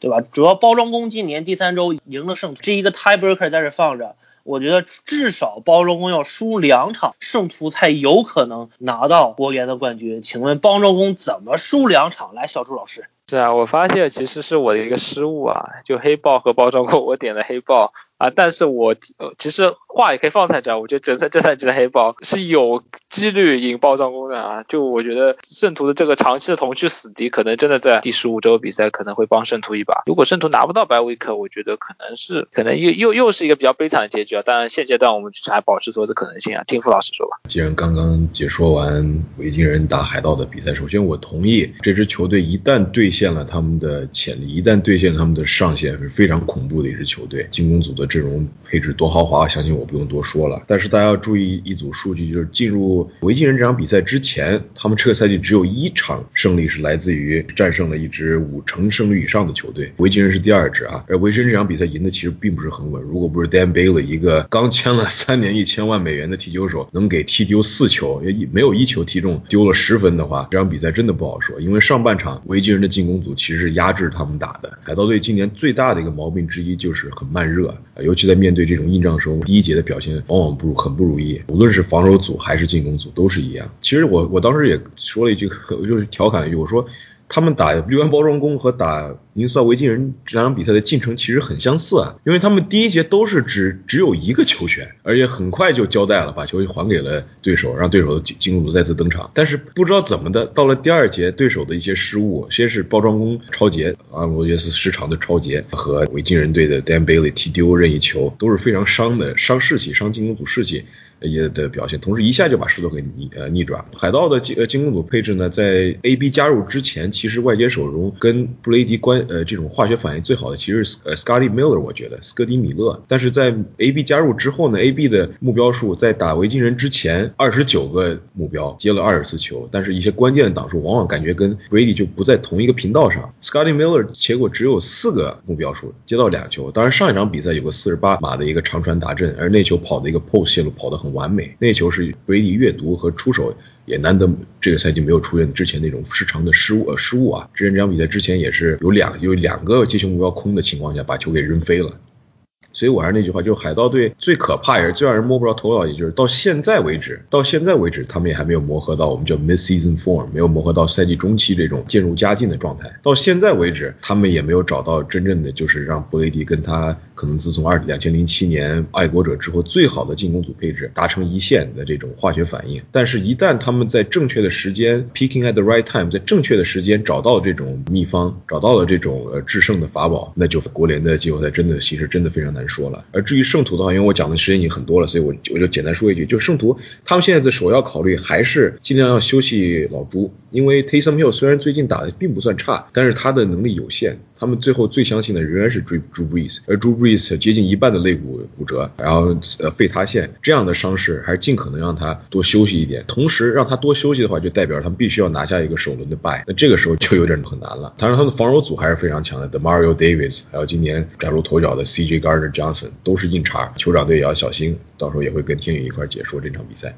国联西区啊，死亡之区，打到现在这个区有三支球队位居过分区第一，只有一支球队是从头垫底到尾，哪支呢？卫冕国联冠军旧金山，呃，是二九人好还是一九人好？反正就是少了很多人的球队长期垫底。那么目前到这个时间点，公羊和海鹰都是九杠四，公羊是靠着 head to head 的一个这个胜场优势啊，目前是领先。亚利桑那红雀七杠六排第二，垫底的旧金山不知道多少人队五杠八。其实国西今年和这个美北啊。是两个比较对称的两个分区啊，都是属于内部竞争非常激烈、球队实力非常强的一个分区。国西头名的话，还是要看公羊和海鹰的这场比赛啊。但是以目前两队的状态来说，我们知道公羊现在啊见谁灭谁，士气正盛啊，而且防守组打得越来越好。海鹰呢，怎么说呢？最近一段时间的状态，他们的进攻组大不如前啊，特别是 Russell Wilson 的状态，其实整个球队属于一种就是虽然防守组啊有不少的回升，但是进攻组反而是有点掉线，而且公羊一直是海鹰的一个苦主，所以我觉得第十六周的这场比赛啊，公羊很有可能再次拿下海鹰，然后双杀。十六周这场比赛会决定国西到底是谁能拿到国西的头名。然后红雀嘛，反正现在是在争外卡的一个球队里面排在第三的位置啊，就是能勉强末班车搭上最后一个外卡的名额。但是其实我们看红这个赛程其实并不容易啊，打老鹰、四九人和公羊，老鹰这支球队刚刚干翻了圣乔，士气。也是在一个大涨的状态，公羊又一直是红雀的一个苦主，所以红雀接下来这三场比赛，红雀要必须要确保拿下两场，才能保证一个季后赛的名额。但如果他们只拿下一场的话，他们很可能要被身后这个维京人或者是熊队而超过，因为维京人好像对这个红雀有一个 tiebreaker 吧，打相同的球队的战绩。因为今天红雀输了这个雄狮的一场比赛啊，非常的伤，让他们在对美北的这些这些球队里面就失去了一个优势。红雀的这张外卡不能说很保险啊，但是我们还是可以观望一下。海鹰公羊第一轮，我觉得。当时我就比较纠结，最后是选了公羊赢，公羊果然赢了，对吧？就我觉得公羊你说要双杀海鹰，难度还是比较大的，因为海鹰最最近防守好像状态起来一点了，我觉得进入一个季后赛模式了。其实我自己这边预测是从赛季初就是预测海鹰是国系冠军，然后现在点出来的结果是国系三支球队都会进季后赛，红雀是七号种子，公羊是五号种子。其实说实话，公羊更加配得上这个国系冠军一点，讲道理啊。但是我觉得这这场比赛还是非常难预测。啊，从从比赛角度来说，就跟我第一回合的分析一样啊，因为海鹰的进攻是比较有爆炸力，然后比较简单的啊，我觉得正好碰到公羊的区域防守，其实是比较相克的啊，从体系上是比较相克。但是我们也知道，当时我分析的数据是，Russell Wilson 面对啊 Cover Two Four 的时候，面对区域防守的一些拆解能力是非常强的，而且公羊的前线冲刺的一些施压，海鹰海鹰是比较了解的，所以其实这一点是比很难去分析到底是啊对海鹰是优势还是弱还是劣势。反过来讲，呃，公羊的防守。马克威素来是啊，这个 Pete Carroll 的爸爸啊。我们看过去两个赛季，公羊的进攻面对海鹰的防守时候啊，都是暴打的，也是能完全把海鹰的多线位的这样一个传统的体系的弱点给完全拎出来的这样一支呃球队。所以怎么看，可能公羊都会稍占一些优势啊。但是我们知道 Russell Wilson，你永远不敢去 bet against Russell Wilson。所以嗯，我还是坚定自己赛季初的一个想法吧。在这一点上，我觉得海鹰可能会关键时候啊风水更好一点，运气更好一点，会拿下。这个国内西区的冠军。但是我是觉得国内西区三支球队都可以进季后赛。首先呢，我说不是九人，也不是十九人，是差不多轮椅人或者 ICU 吧。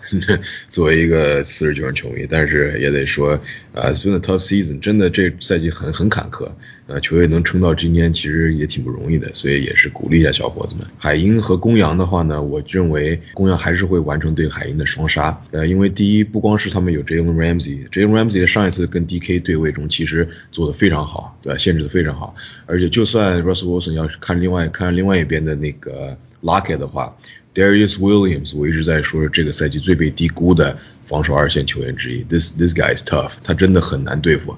超节数的话，没记错好像是球队第一吧，而且很多关键的挡数有破坏传球，而且关键的时候他也会，呃，他对球的这种嗅觉，他对自己这种很，他一定他是一定在赛前会下了不少功夫看录像的，因为每一个路线他 jam 的时间，他去卡身位时间，去判断呃出击的时间都非常的准确，所以说这是一个呃学就很学习态度很好。呃，也是防守非常强硬的一个呃家伙，我觉得今年其实他有可能会入选 All Pro，First team All Pro，Second team All Pro doesn't matter，就算他被 snub 了，我觉得他也值得配得上这个位置。那至于前线的话，刚刚也说了，就是因为施压只要够的话，再加上后面二线能顶得住海鹰的这种爆发力的话，公羊对于海鹰来说还是一个很难对付的一个呃呃对手。最后一个分区，国联北区，绿湾包装工十杠三领跑。维京人和芝加哥熊都是六杠七，那因为有 head to head 优势，所以维京人目前是领先，排第二。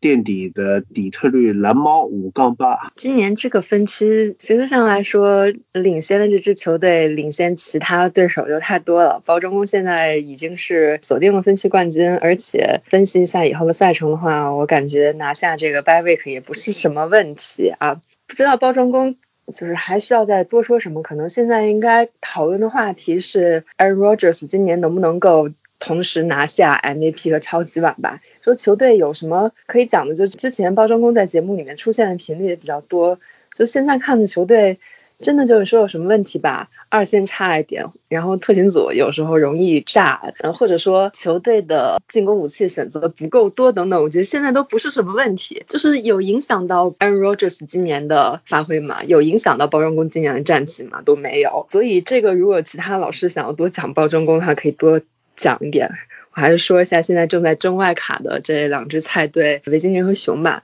因为之前赛季中期的时候有做过一些总结，就说一下最近两三周以来的一些新的变化吧。维京人之前是有过一段非常火热的战绩啊，打得很好，就一下子超越了熊，进入了这个争夺外卡的行列。但是呢，就是在刚刚过去的一场比赛当中，如果最后维京人因为微小的优势在在战绩上最后被踢出了季后赛的话，他们可以说是被自己一脚或者说四脚踢出了季后赛。此外，维京人的或或者说，Cousins 他的一个特点吧，就是最近的几个赛季感觉都是有一段时间会打得特别好，但是整个赛季也就有一段时间会打很好。现在感觉 Cousins 的这个小火苗就是已经被掐灭了，最近感觉没有办法延续他之前那个非常好的状态。球队自然是有很多的亮点，像今年的 Devin Cook、嗯 Justin Jefferson 等等，这个都至少之前几周吧发挥都非常的好，但是在最近一段时间里面，感觉对手针对于这个维京。人使用的突袭比例相当的高，这个和赛季初期比起来，也就是一方面，这个最近一段时间，Devin Cook 他的均码都在下降很多，然后另外一方面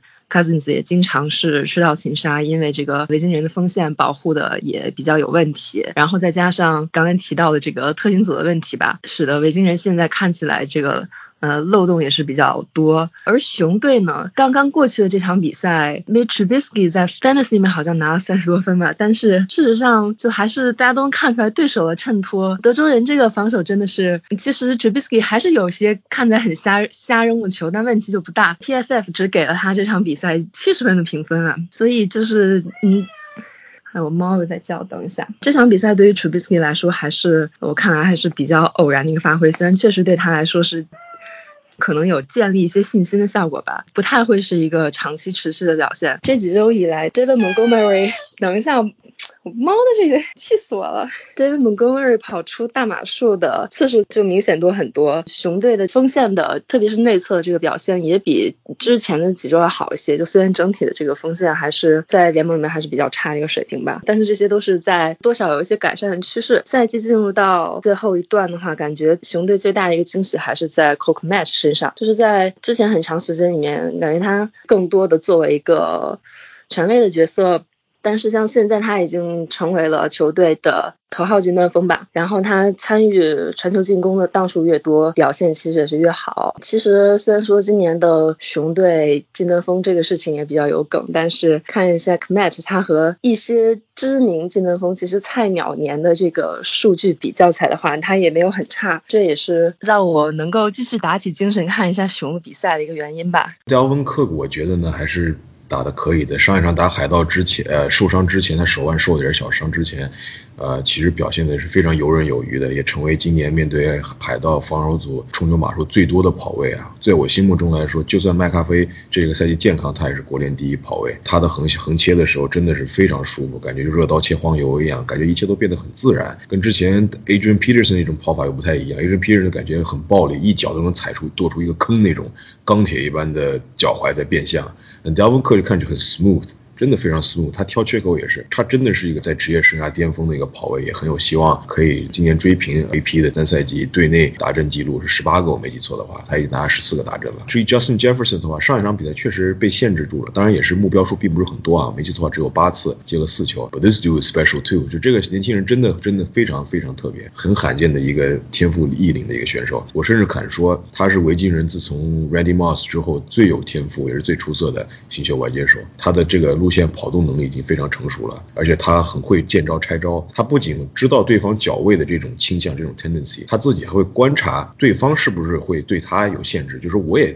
看了你的录像，我知道你要用什么招数。如果是这样子的话，他自己还有第三招、第四招这种变相，所以这也是很有能力。当然上一场并没有完全施展出来，至少在下半场来说，上半场来说，啊，面对 Colin Davis 危机策划是有一些表现的哈。好，那么我们来聊聊国联整体的季后赛形势啊，尤其是外卡的分布。这边我已经点出来了呀，就刚才有个小失误被妙老师 Q 了一下子，那我这边觉得没什么问题，对吧？包装工就是国联第一，包装工就是国联第一，国联第二圣徒，第三海鹰，对吧？第四我点出来一个很神奇的球队，它就是纽约巨人，第五洛杉矶公羊，第六坦帕湾海盗，第七亚利桑那红雀，就差不多是这样一个格局。其实国联的一个形势，相对于美联来说，国联形势要相当的明朗，争夺外卡的球队也就那么几支，然后分区冠。军也基本都出来了，所以说国联其实季后赛不同于往年这种非常激烈的争夺啊，今天。季后赛的争夺其实比较明朗化，包装工应该是能拿到一国联的冠军和八位，应该没有什么问题。这里比较担心的是圣徒啊，圣徒如果在接下来的三场比赛中，如果要输掉两场的话，公羊很可能要挤掉圣徒取代第二的位置。所以说圣徒接下来三场比赛，其实打维京人这场比赛是稍微有那么一点悬念的，而且维京人现在也是在一个也是全力要争外卡的一支球队，但是我觉得圣徒应该还是可以拿到一国联第二的一个位。位置，国西这边公羊和海鹰啊，大家刚才已经啊聊了很多了，主要的还是要看第十六周公羊和海鹰的这场直接对抗啊，这场比赛基本上是决定谁赢谁就可以基本上拿下国西冠军的一个情况。国东刚才忘了说啊，其实华盛顿有一个非常不利的因素啊，就是 Alex Smith 的一个受伤，到现在也没有一个具体的伤病报告出来说这个 Alex Smith 究竟要不要缺阵，如果。Alex Smith 要缺阵，让这个 Haskins 来打首发的话，华盛顿啊，其实在我看来是不那么稳的啊，因为毕竟就像刚才傅老师说的，巨人今年双杀了华盛顿，他有一个 tiebreaker。但是我认为，我还是认为巨人打布朗和乌鸦爆冷的可能性很小啊，所以华盛顿可能接下来的三场比赛里面，他们可能只需要赢一场就可以拿下国东的头名。看看外卡，海盗和国西的第二就是公羊或者是海鹰。应该都比较稳。那么现在要看的就是最后一张外卡，基本上争夺三支球队啊，红雀、维京人和熊。怎么说呢？这三支球队我都不觉得非常稳，但是红雀可能还是稍微占点优势。下一场打老鹰，然后打四九人，这场比赛如果能够砍下来的话，红雀就九胜啊，九胜基本上来说可以拿到一个国联的外卡。维京人其实接下来三场也不那么好打，维京人接下来三场，下一场啊跟熊的直接对抗，这场比赛基本上就是谁输谁出局。那我觉得可能维京人要取胜。的一个概率要大一点。但是他们接下来要打圣徒，他们打完圣徒以后要打雄狮，这三场比赛里面，他们想要保证一张外卡。他们必须要拿到三胜啊！中间打圣徒这场比赛，其实可以说是非常凶险的一场比赛。维京人有可能在和红雀的一个对抗中啊，最后掉队。但是如果他们能够拿到三胜，或者说红雀如果是中间马失前蹄输给老鹰或者输给四九人，维京人完全可以凭一个 tiebreaker 压过红雀，然后。从而顺利拿到最后的一张外卡。那么熊呢？熊可能赛程我觉得比这个比维京人还要惨啊。下一场打完维京人之后啊，要打打美洲虎吧。最后一场要打包装工。其实熊也是需要三胜来稳一张外卡的球队啊。但是他们打分区两强，维京人和包装工很难拿下全胜。所以我最后觉得还是红雀要稍占优势啊，但是还是不是很稳定的一个状态。那个喵老师默认就是维京人和熊要拿外卡的是要。都需要三胜，这个意思是认为红雀肯定会拿两胜或者以上，是吧？啊，我是一个假设，对，我是假设，我是我觉得国联需要拿外卡，红雀在两胜的前提下啊，熊和维京人需要三胜，但是如果红雀只能拿到一胜的话，其实这两支球队只要两胜，不管谁两胜都可以压过红雀，因为他们对红雀有一个 tiebreaker，所以这一点就是为什么说我刚刚说红雀不稳，不稳就在于他。对于维京人和熊队，他只要战绩持平，他都没有优势。所以说，我北这两支球队还是很有机会的。就是这三支中最后一张外卡球队，现在战绩上看来肯定是红雀占据一点先机嘛。感觉我们这个节目是要快点出，因为这这周比赛打完就知道哪一支球队肯定是确定出局了。我觉得熊队其实还是蛮凶险的。上一场打维京人的比赛是熊这赛季更换了 play caller，结果那场比赛。在进攻还是熊队在 Magnagi 时代以来最差的一场。虽然熊队最近的走势有了止血的趋势，但是我还是不是很看好吧。然后如果这场输的话呢，熊肯定就没什么希望。至于说到美洲虎，先放下不说，就说包装工这最后一周打的可是包装工。想到这个，我就想到一二年一二赛季的这个最后一周的比赛，当时最终的结果是包装工放了维京人一马，国北三支球队的。战绩都在十胜以上，在维京人和熊队战绩相同的情况下，维京人拿到了外卡。最后一周就不管包装工他是不是已经确定了要 by week，我们可能想象他最后一周已经没有什么过多的需求，但是他面对熊队肯定是不太会放水的，所以熊这我觉得就不太需要讨论了。然后维京人和红雀其实刚才也说的挺多了，所以如果最后预测的话，我觉得这个第七顺位还是红雀的概率。比较大。那么最后我们来毒奶一下国联的季后赛形势啊。刚才朱老师已经很敷衍的直接点出来你的结果了是吧？就第一包装工，第二圣徒，第三海鹰，第四神奇的巨人，第五海盗，第六公羊，第七红雀。你你要不要看再改一下？哎呀，不用了不用了，到时候再说吧。我的一个预测啊，包装工第一，圣徒第二，公羊第三，华盛顿第四，海盗第五，海鹰第六，红雀第七。我的预测从第一顺位开始是包装工、圣徒、公羊、巨人、海盗、海鹰和红雀。呃，我的话，包装工第一，然后公羊第二，圣徒第三，还是觉得华盛顿能有这个韧劲拿下第四，拿下国联呃国东的头名。海盗第五，海鹰第六，第七的话，is tough，我还是会选红雀，but it's close。确实有点难，就是你要我来选的话，作为红雀用户啊，只能说概率上来说红雀机会大一点吧。确实维京人也是有可能的。那么好，以上就是本期我们理论班对季后赛形势的毒奶，下期再见，拜拜。